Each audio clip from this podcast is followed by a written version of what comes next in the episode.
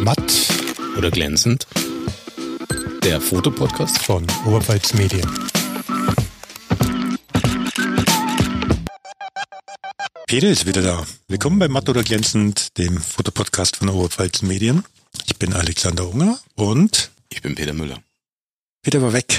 Wo ja. warst du denn? Eine Woche auf Island. Einmal die Ringstraße, die Route 1 und die Insel rum. Wir hatten ja uns vorher schon darüber unterhalten und mhm. geschätzt, mit wie viel Bildern du zurückkommst. Wie viele Bilder sind entstanden in der Woche? Also ich muss vorweg schicken, ich habe fast immer drei Belichtungen fotografiert. Sprich einmal. Das klingt nach Ausrede.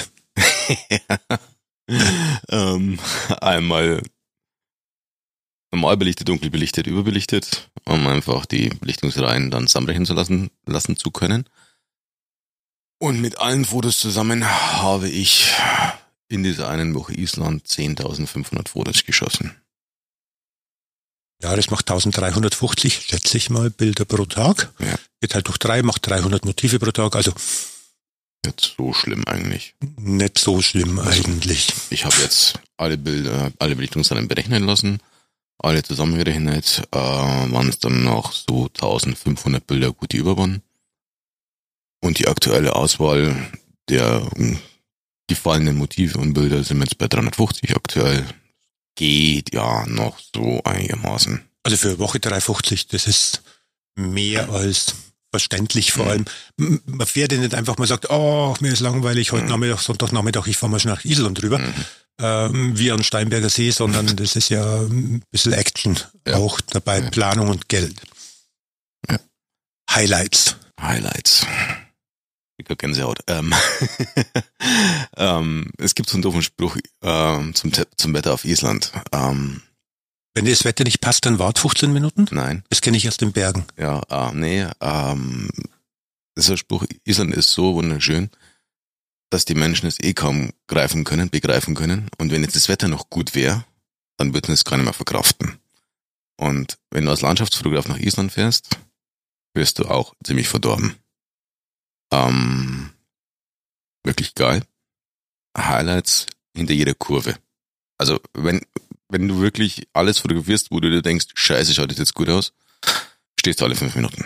Ähm, einfach weil es halt so komplett anders ist. So diese Mischung aus, ja jetzt auch im April schon teilweise wirklich, wo langsam das Grün wiederkommt. Die hatten zwei Wochen vorher nochmal Schneestimme, dass die äh, Straße im Norden gesperrt war, die Ringstraße. Bei uns war es dann, wir hatten 15 Grad teilweise mit Sonnenschein, teilweise dann halt Regen wechseln. Du weißt in der Früh nicht, was du kriegst vom Wetter. Wetterbericht kannst du vergessen. Ähm, du gehst raus, schaust, was passiert. Das kann regnen. Eine halbe Stunde später hast du wirklich wieder Sonnenschein. Dann hast du die geilen Lichtstimmungen zwischendrin, wo die, die Sonne durch die Wolken knallt. Und solche Sachen. Klar, Island ist bekannt für seine Wasserfälle. Mhm. Ich weiß nicht, wie viel 100 Wasserfälle da gerade waren, Schneeschmelzzeit. Das Oder wie man in der Oberpfalz sagt, es leint. Es leint? Den kenne ich noch nicht. Hm, bei uns heißt es leint. Es leint. Es okay. taut. Taut. Okay. aber, um. Ähm. aber wenn du, wenn du jetzt ein, stell dir vor, du könntest nur ein einziges Bild behalten aus Island. Müsste ich zwei behalten.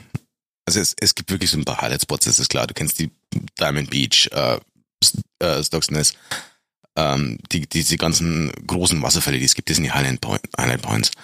Für mich die zwei absoluten Highlights. Zum einen vom Erlebnis her. Äh, wir haben eine Eishöhlentour gemacht. Mhm. Also mit einem Anbieter dort oben, mit einem Super Cheap nennen die Dinger, zum Cutler Gletscher gefahren, Cutler Vulkan, Cutler Gletscher oben drüber. Und dann also eine Eishöhlentour gemacht. Und da drinnen die Motive, die absolut hammerhart sind. Alles hellblau. Na, eben nicht. Welche, ähm, welche Farbe? Der Gletscher ist durchsetzt mit Vulkanasche. Okay. Das heißt, du hast immer wieder die schwarzen Streifen drin. Mhm. Und dann, wenn es von oben langsam die Höhle zu dünn wird, dann hast du so Türkisfarben mit drin und so weiter. Also nicht nur hellblau, sondern wirklich komplettes Spektrum eigentlich. Sehr, sehr, sehr viel unterschiedlich. Ja. Ähm, die Höhle war, keine Ahnung, 100, ungefähr 100 Meter lang. Du läufst da auf Holz, zwei, zwei Holzbäder nebeneinander mhm. und drunter läuft schon das Wasser durch. War also auch so ein bisschen Action-Feeling dann mit dabei. Wir waren eigentlich die erste Gruppe am Tag, äh, was echt ein Glück war. Jeder, der das macht, macht so früh wie möglich die Tour. Dann habt ihr noch Ruhe. Ähm, und das zweite war Stocks Nest, Westerhorn. Äh, ist einer der wenigen Spots in Island, der Eintritt kostet, Mhm. weil es Privatgelände ist. Eigentlich die ganze Insel ist Privatgelände, aber in dem Fall verlangt der Besitzer Campingplatz wirklich Eintritt, dass du raus kannst. Ähm, hast du zum einen einen Drehort von Vikings, so, so ein Rest Wikingerdorf da drauf, da sind wir aber gar nicht hin. Sondern wir sind wirklich einfach auf diese Spitze rausgefahren, Stocksnest. Ganz außen ist dann noch eine äh, Radarstation. Früher NATO, jetzt Küstenwache und ein äh, Leuchtturm. Und sorry, die Isländer können keine Leuchttürme bauen, die sind alle hässlich. Hässlich? Hässlich, es sind alles Zweckbauten. Also so dieses klassische, diese schöne Leuchtturm, die Silhouette, die man da so im, sofort im Kopf hat. Nein, vergesst es. Die Dinge sind funktional. Muss reichen, oder? Das reichen. Ein Gebäude Also- mit einem Licht oben drauf. So ungefähr, also So sozusagen Peter Oring mäßig ist es dann überhaupt nicht, Nein. oder? nein. Oder ähm, wer Also, schon mal auf, war, wer schon mal an der Westküste von, von den USA war und die, die Leuchttürme an der Küste von Oregon abgefahren hat, der weiß, was auch schön geht. Dänemark oben, Hofbjerg, Rubjerg und so weiter, wie sie alle heißen. Also dieses klassische Leuchtturmbild, Westerhever und ja, gerade bei uns so das Hassliebe Leuchtturmbild ist.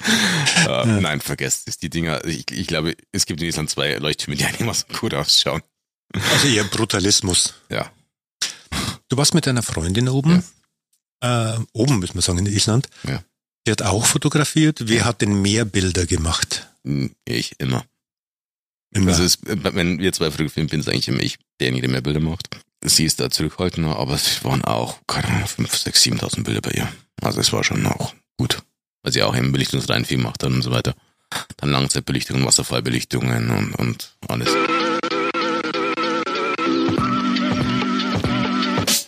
Werbung nicht nur für Sportfans. Unser Podcast Fehlpass. Zwei Amateure sprechen über Fußball. Fehlpass, der Podcast über den Amateurfußball von Oberpfalz Medien mit Julian Trager und Matthias Scheckelmann. Reinhören lohnt sich. Werbung Ende. Wir haben gerade über die Menschen in Island Mhm. zumindest mal angerissen. Mhm. Wie sind denn die Menschen in Island so aus deiner Erfahrung heraus? Sind sie genervt, weil dauernd irgendeiner kommt von irgendeinem anderen Kontinent und will Fotos machen oder Wir haben sie haben, noch Gelassenheit? wir haben leider eigentlich kaum wirklich Isländer getroffen. Ähm, alle Menschen, mit denen wir eigentlich zu tun hatten, waren irgendwo aus allen an, anderen europäischen Ländern. Also Rumänen, Italiener, Spanier, sonst irgendwas. Tourguide, mit dem wir da in der Little Schule waren, war Italiener. Der andere, mit dem wir mal irgendwas gefahren sind, war aus Rumänien und so weiter und so fort. Auch Hotelpersonal international kam jemand wirklich aus Island selber. Ah, bei irgendeinem Was- Wasserfall war so Imbissbude dran gestanden und ich wollte eine Zimtschnecke kaufen. Die heißen irgendwie Kanälsnäher, keine Ahnung, wie man es ausspricht. Und ich sag halt zu dem auf Englisch, ich hätte gerne eine Zimtschnecke äh, und frage ihn, wie, wie spricht man's aus? Und die Antwort darauf, keine Ahnung, ich komme ja aus Island. Okay. Also, die Isländer selber, kann ich nichts dazu sagen. Die Insel ist halt wirklich auf, voll auf Tourismus ausgerichtet. Mhm. Die Haupttourismusstrecken sind gut ausgebaut. Die Haupt Haupttourismusspots sind gut ausgebaut. Sehr, sehr viel, auch wirklich rollstuhlfreundlich. Okay. Dann auch mit Klohäuschen und so weiter. Sobald du von den Tourismusecken weg bist, bist du auf Schotterstraßen. Auf klassischen Island-Hinterland. So wie man Ja. sich auch vielleicht ein bisschen vorstellt. Das ist Ja. auch ganz, ganz witzig. Du siehst, wenn du diese Eins fährst, die ja inzwischen relativ gut ausgebaut ist als Strecke. Die Brücken sind immer noch einspurig oft. Und du hast dann daneben noch teilweise die alte Strecke, die du Mhm. siehst. Und da ist Tag und Nacht dazwischen. Würdest du noch mal hinfahren? Hm, Die Frage ist, wie oft nicht ob. Wie oft? Mhm. Wie oft wirst du noch hinfahren? Weiß ich nicht. Also, Also- es, es klingt auf alle Fälle nach, ich bin noch nicht fertig mit Island. Ja, definitiv. Es war wirklich als Kennenlernurlaub geplant, um für die Zukunft zu sagen, okay, das, das, das und das nochmal gezielt anschauen. Würdest du die Tour auch noch mal so durchplanen oder würdest du beim nächsten Mal, jetzt wo du so ein, so ein Grundgefühl für Island hast, äh, eher ja, ohne Tourguide, sondern eher ein bisschen abenteuermäßig losreisen? Tourguide in dem Fall hatten wir ja eh nicht. Es war halt einfach nur so, dass die Hotels fix waren. Wir mussten, wir mussten jeden Tag da und da sein.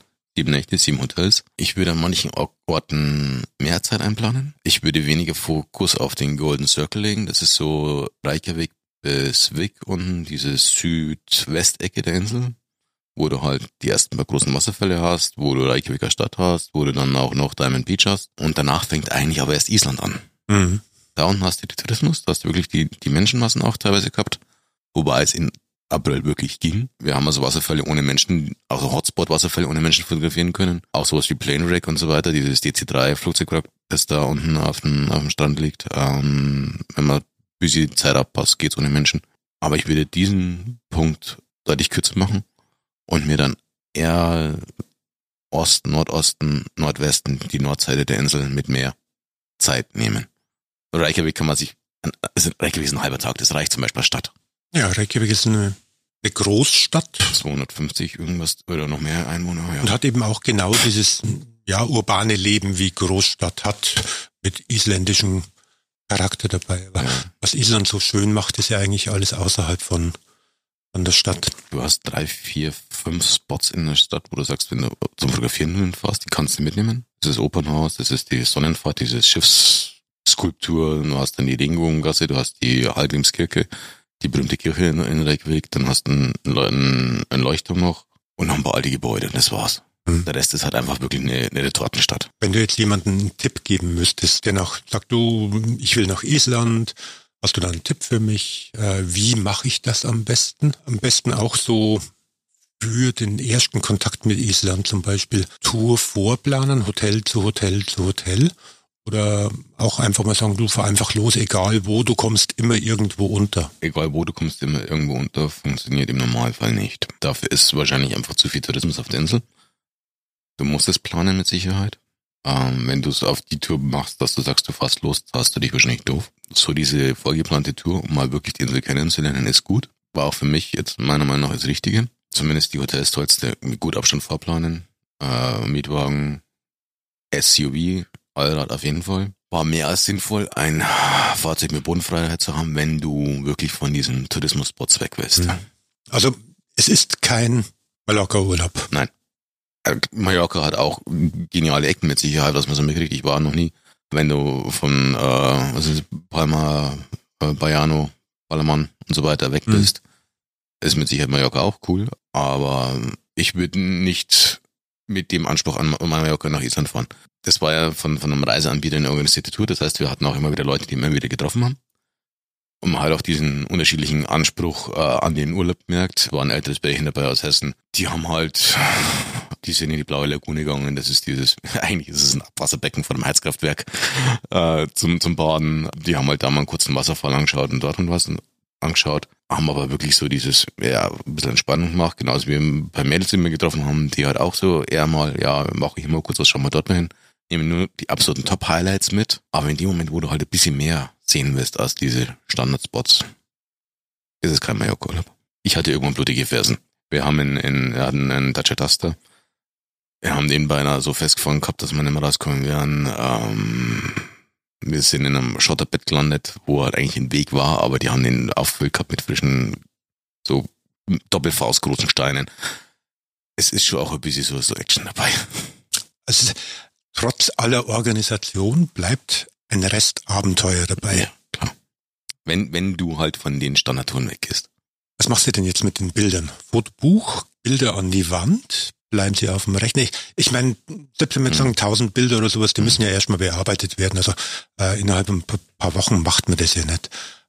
Aber was machst du denn wirklich damit, zumindest mit den Highlights? Also grundbearbeitet sind sie schon, so einfach mal Lightroom Standard Ding drüber gejagt. Äh, vorsortiert sind sie schon ähm, auf diese 300 irgendwas momentan runter. Der Plan ist jetzt ein Coffee Table Book daraus zu machen für uns selber.